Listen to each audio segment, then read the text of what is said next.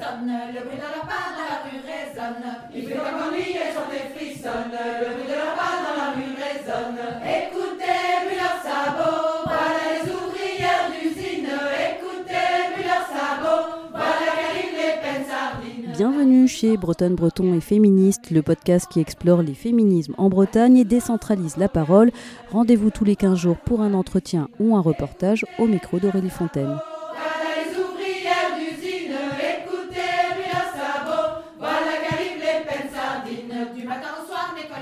Aujourd'hui, pour ce 25e épisode, nous allons parler d'agriculture et de sexisme. On va en discuter avec euh, Charlotte Tisserand, qui est maraîchère à Plouganou, dans la baie de Morlaix dans le Finistère. Je suis la compagne de, de celui qui tient la, la- la ferme alors qu'on s'installe à deux, qu'on a mis euh, nos apports, qu'on les a divisés par deux, qu'on achète la ferme à deux. Mais, euh, mais en fait, euh, moi, euh, je suis plus celle qui va s'occuper du petit piou-piou parce qu'il se trouve que on avait un poussin. Puis quand, euh, quand les agriculteurs autour parlent et qui sont adorables avec moi, enfin, c'est pas le problème, mais qui disent ah, bah, il faut que Victor, il aille travailler ses terres. Enfin, c'est pas ses terres, c'est nos terres. Et puis on est deux à travailler. Donc clairement, je suis pas reconnue comme euh, bah, exploitante agricole au même titre que Victor. On va parler euh, de patriarcat, bien sûr, de sexisme ordinaire, de confiance en soi, de prise de conscience et de comment et où chercher euh, des soutiens, des solutions.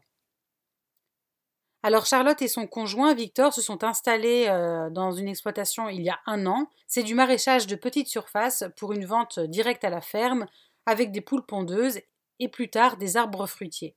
Et avant ça, Charlotte et Victor étaient tous les deux ingénieurs. J'ai écouté euh, Charlotte parler de féminisme, de sexisme et du monde agricole lors d'une rencontre féministe à Morlaix, au café de librairie Les Déferlantes. Ce soir-là, des femmes avaient lu des textes féministes, vous pouvez d'ailleurs les écouter ou les réécouter, dans l'épisode 22 de Bretonne et féministe.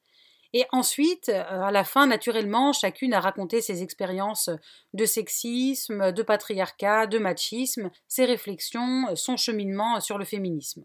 J'ai eu besoin de prendre la parole parce que, euh, à travers les différents métiers que j'ai eus, j'avais déjà euh, commencé euh, à sentir que j'étais affectée euh, par euh, ce sujet. Mais là, il prend euh, beaucoup plus d'ampleur euh, depuis que je m'installe. On peut nous catégoriser un petit peu agriculture alternative. On est euh, donc petite surface, pas mécanisée. euh, On est euh, installé en bio. On nous catégorise facilement euh, dans euh, agriculture alternative où, à la base, très naïvement, je me euh, bon, bah, la place de la femme, c'est quelque chose euh, qui est euh, largement pris en compte quand, dans ces milieux-là. Et finalement, j'ai pris un peu une claque quand j'ai fait une formation à l'atelier paysan il y a un an et qui justement, ils le disaient très sincèrement qu'ils étaient très sensibles à ce sujet. Et finalement, on s'est rendu compte, les filles qui étaient à cette formation-là, que on avait en partie mal vécu la chose parce qu'on se rendait compte que finalement on se mettait euh, très largement en retrait par rapport aux hommes et c'est quelque chose qui venait euh,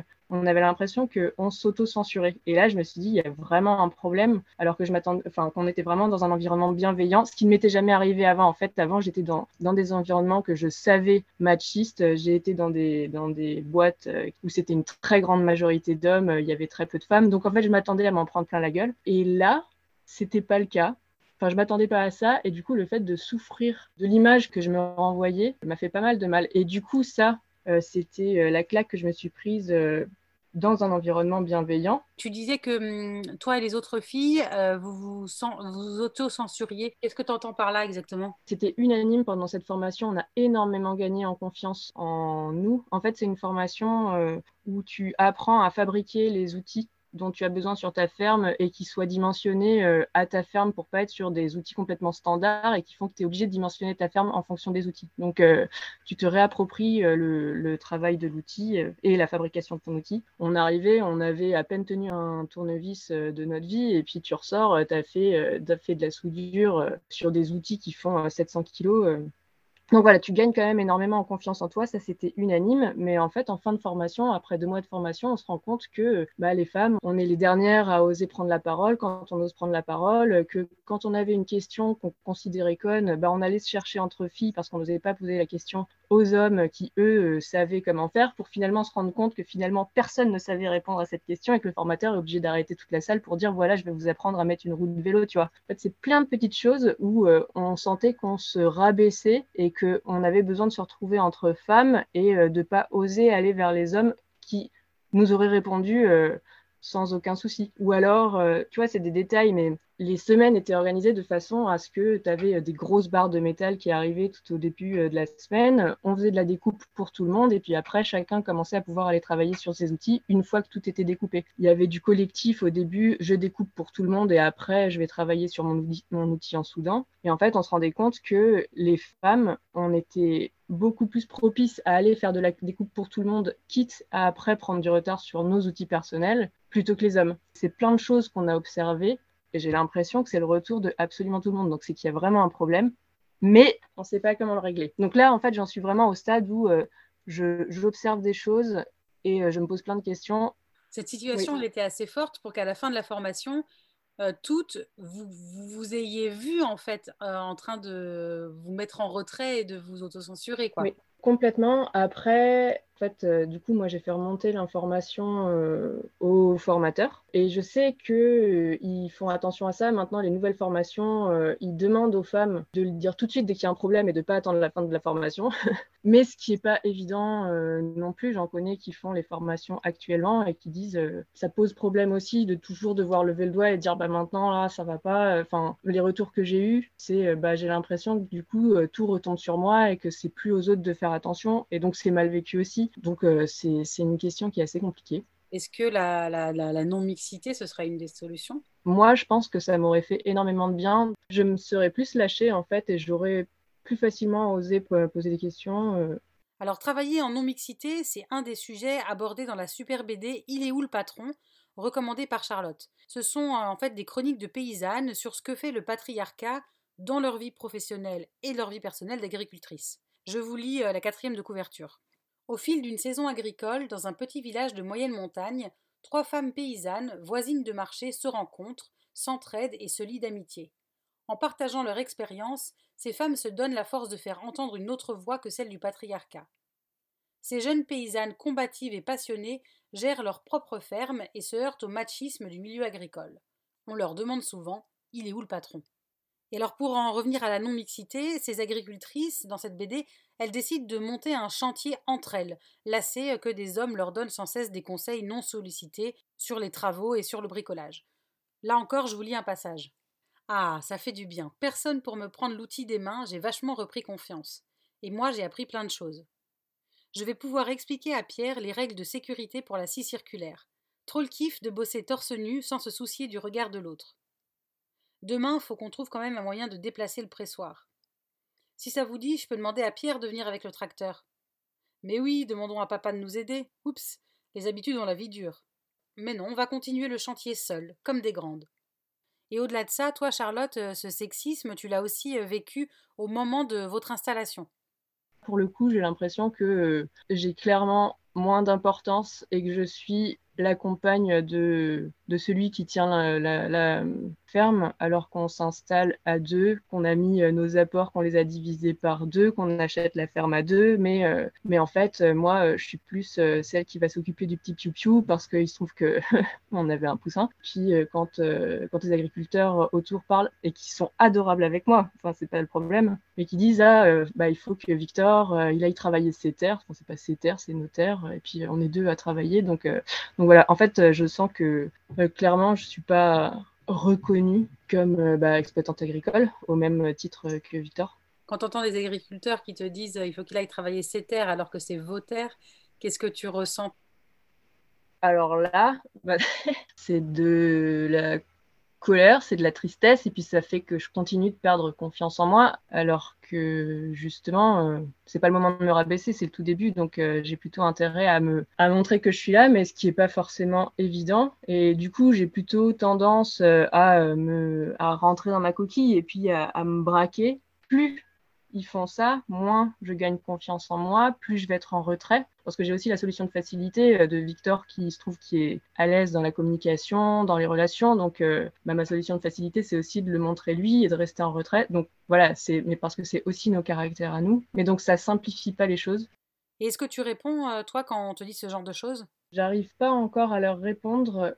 Pour l'instant, j'utilise encore l'excuse de on est en phase d'installation et d'intégration, ce qui est très important dans le monde paysan tu as quand même envie, euh, parce que l'entraide marche énormément. Et du coup, euh, tu as envie de bien t'entendre. Et d'ailleurs, on s'entend très très bien avec tout notre entourage. Et c'est super important. Et du coup, j'ai pas encore envie de leur rentrer dedans euh, et d'être étiquetée la petite chose, quoi. Donc pour l'instant, je réponds pas, mais je sens que ça commence à m'affecter de plus en plus. Je sais pas encore comment je répondrai, mais j'ai envie de, de gagner la confiance nécessaire qui me permettra de leur dire bah écoute non. Enfin tu vois quand tu es la seule femme dans une réunion d'agriculteurs et puis euh, que tu en rencontres pas mal et euh, tu connais pas encore tout le monde que tu es la seule femme et que en fait ils te regardent pas dans les yeux toi ils te vous voient alors que Victor euh, on le tutoie. Enfin j'ai pas encore la carrure pour pouvoir répondre face à, à, tout ce monde là mais clairement il faut que il faut que je puisse répondre. Qu'est-ce qu'il en pense lui ton conjoint? Est-ce qu'il le voit aussi tout ça?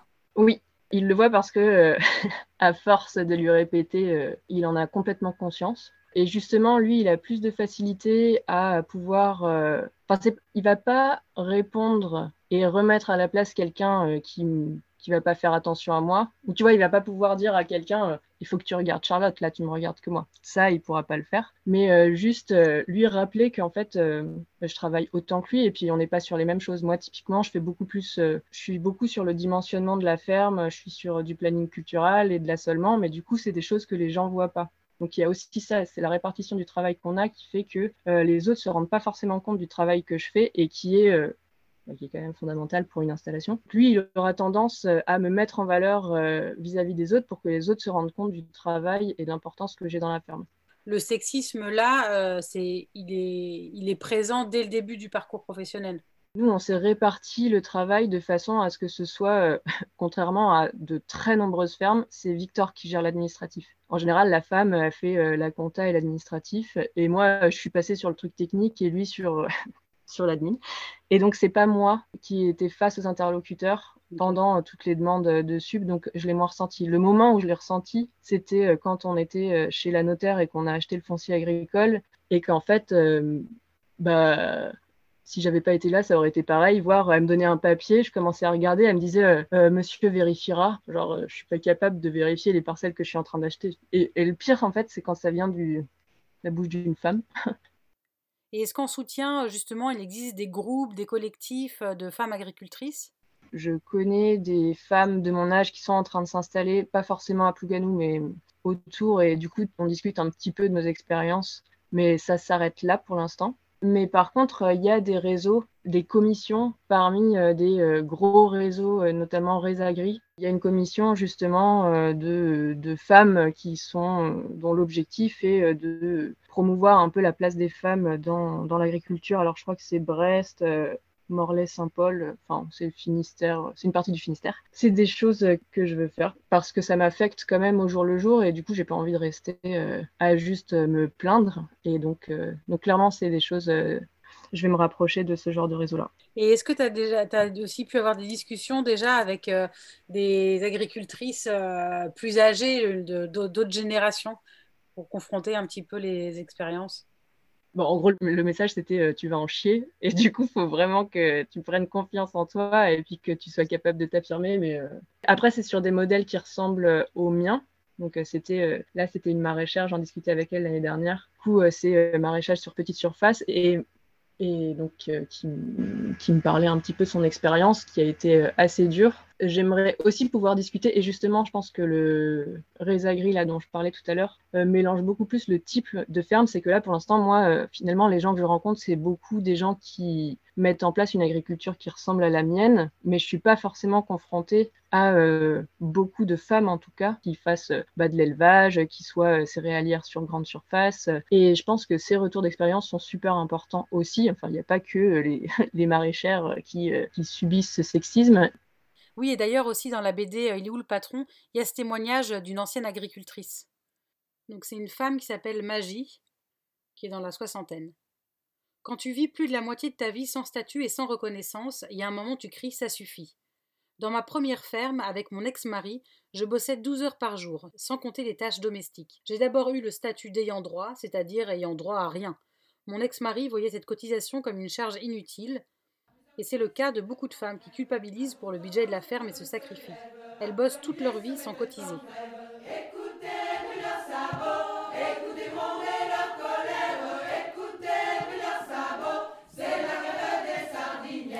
Merci beaucoup pour votre écoute. N'hésitez pas à aller vous abonner au podcast sur votre plateforme de diffusion préférée et à bientôt pour un nouvel épisode de Bretonne, Breton et Féministe.